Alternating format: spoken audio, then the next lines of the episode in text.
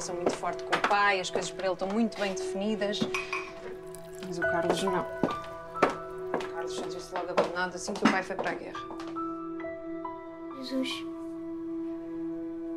ajuda a minha mãe a aguentar as saudades e traz o meu pai de volta. Mãe, eu quero ir para Angola. Eu tenho certeza que o primo Correia me pode Estás ajudar nisso. cabeça? Não, não estás, filha. Se eu pudesse ir até lá, talvez eu conseguisse ter notícias concretas do Joaquim. Eu vou com isto para a frente com ou sem a ajuda da mãe. Não vas a hacer mais nada. Vas ficar quieta, estás a ouvir? Queres desgraçar a nossa vida de vez? João. Meu amor. Ninguém me faz tão feliz como tu fazes. E o meu cabeça de cartaz para esta tarde é o realizador Sérgio Graciano. Vamos falar de um novo filme que chega esta quinta-feira aos cinemas, O Som que Desce na Terra, baseado numa história verídica. Sérgio, bem-vindo à Rádio Observador. Olá, bom dia. Sérgio, eh, eh, esta história fiquei impressionado, primeiro por não a conhecer. Eh, como, é, como é que chegaste até ela e, e como é que foi também passá-la para, para um formato de grande ecrã? Eu li uma reportagem sobre a Maria Estefânia Coreta, que isto é baseado numa história, num momento de uma, de uma pessoa, que é a Maria Estefânia. Li uma reportagem, não me lembro se foi na Visão, se foi na Sábado, onde foi acerca da vida desta mulher e do que ela fez, que foi gravar as mensagens de familiares entregados em Angola em picada aos soldados. Li essa reportagem, falei com a Joana e com a Filipa e e decidiu-se avançar para, para a escrita do argumento. Esta é uma história curiosa e se calhar pouco conhecida. Também eh, foi por aí que te decidiste a, a trabalhar com, com, com ela? Foi, talvez tenha sido também, por facto de ser pouco conhecido e eu achar que isto devia ser quase público, porque toda a gente devia ter acesso a uma heroína do tempo da Revolução Portuguesa, uma mulher eh, progressista à frente do tempo. E, e se calhar foi mesmo por isso, e isso foi isso que me motivou a escrever a história, quer dizer, a escrever não, para escrever uma história sobre ela. Ahm, a, a Maria da Luz, não sei se podes tu resumir-me o- a, a- a parte da, da vida dela que é retratada neste filme ah, e, e- e presumo que também tenha sido tua intenção olhar um pouco para as mulheres que são heroínas ah, desta altura colonial e este se calhar é um dos melhores exemplos. Sim, é, é um dos grandes exemplos, também temos as madrinhas de guerra, que, era, hum, que são, eram as mulheres que escreviam cartas aos soldados quando estavam na guerra em Angola. E, e é muito importante darmos valor e soltar estas mulheres que tanto fizeram por, por nosso país e pelos nossos soldados e que ninguém conhece as histórias, não é? Porque de facto esta história é uma história muito pouco conhecida, que chegou muito pouco a público. O RTP fez um documentário sobre ela, eh, acho que em 2012 ou 2013, e eu acho que a minha motivação, a minha motivação foi exatamente isso. Dar importância às mulheres daquela altura num, num momento tão difícil da nossa história, não é? Para elas, especialmente. Se agora é, naquela altura ainda era mais. Ahm, a protagonista é interpretada pela Gabriela Barros. Ela, ah, se calhar, ficou mais conhecida recentemente do grande público por vários papéis mais ligados à comédia. Ah, como, como é que foi trabalhar com, com ela para um papel que é essencialmente dramático? Foi incrível, eu já a conhecia, eu quando, comecei, eu quando concorri ao ICA com o projeto, falei com ela para, para ser ela a protagonista, já conhecia já há muitos anos. Não foi uma surpresa para mim, eu já conhecia o trabalho dela muito bem, sei o que é que ela é capaz de fazer. Ela é mais associada a papéis de comédia, mas ela é uma atriz incrível e consegue fazer tudo e tem uma latitude incrível e, e faz tudo com mil camadas, por isso, para mim foi natural. Eh, percebo que vai ser uma surpresa para muita gente, mas para mim não é, é uma surpresa só porque ainda deu mais do que aquilo que eu estava à espera quase que desse. Ela foi brilhante. Oh, Sérgio, esta não é de facto a primeira vez que também mergulhas neste universo, digamos, eh, colonial.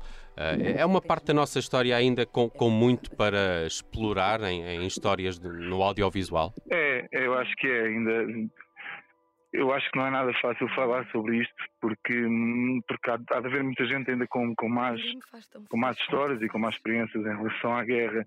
Hum, eu já fiz algumas, alguns, alguns projetos sobre a Revolução de Abril e sobre a guerra colonial e percebo que é uma coisa que vai ainda demorar eh, a acontecer no sentido de contar histórias com total liberdade, eh, porque, não sei, porque acho que foi uma altura muito pesada, marcou muita gente, muita gente ficou mal, muita gente perdeu muitos entes queridos e é sempre difícil lidar com a perda e é sempre difícil falar sobre ela também.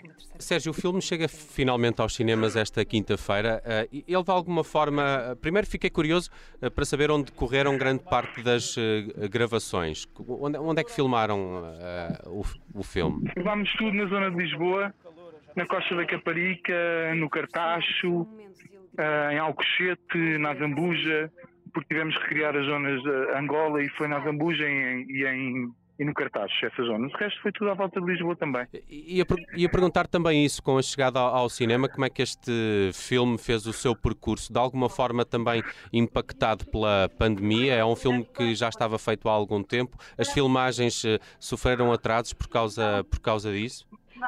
Não, o filme foi feito exatamente antes da pandemia.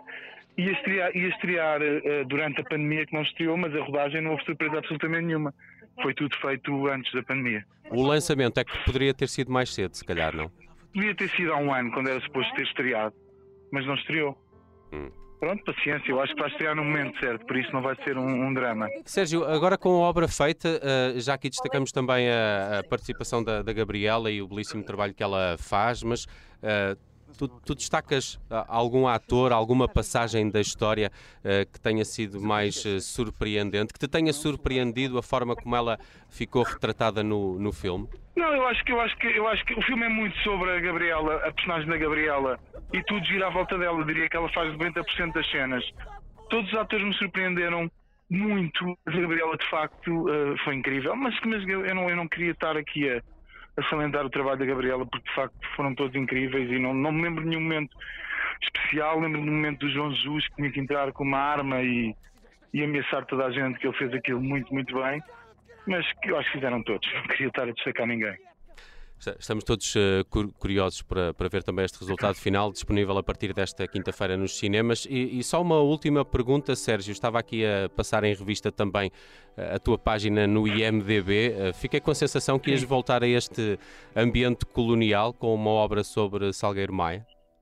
Sim, vai estrear para o ano Salgueiro Maia, que já rodei.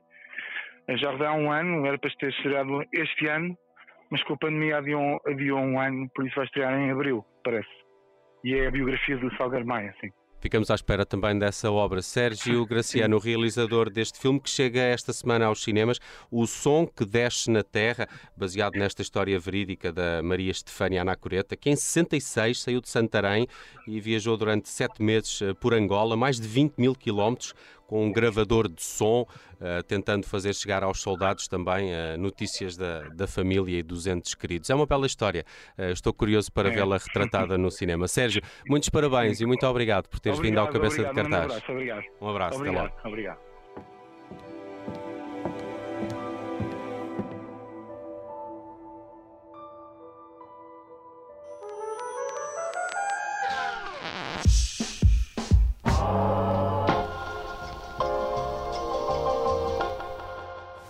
Olá, eu sou o Nelson Ferreira. Obrigado por ouvir.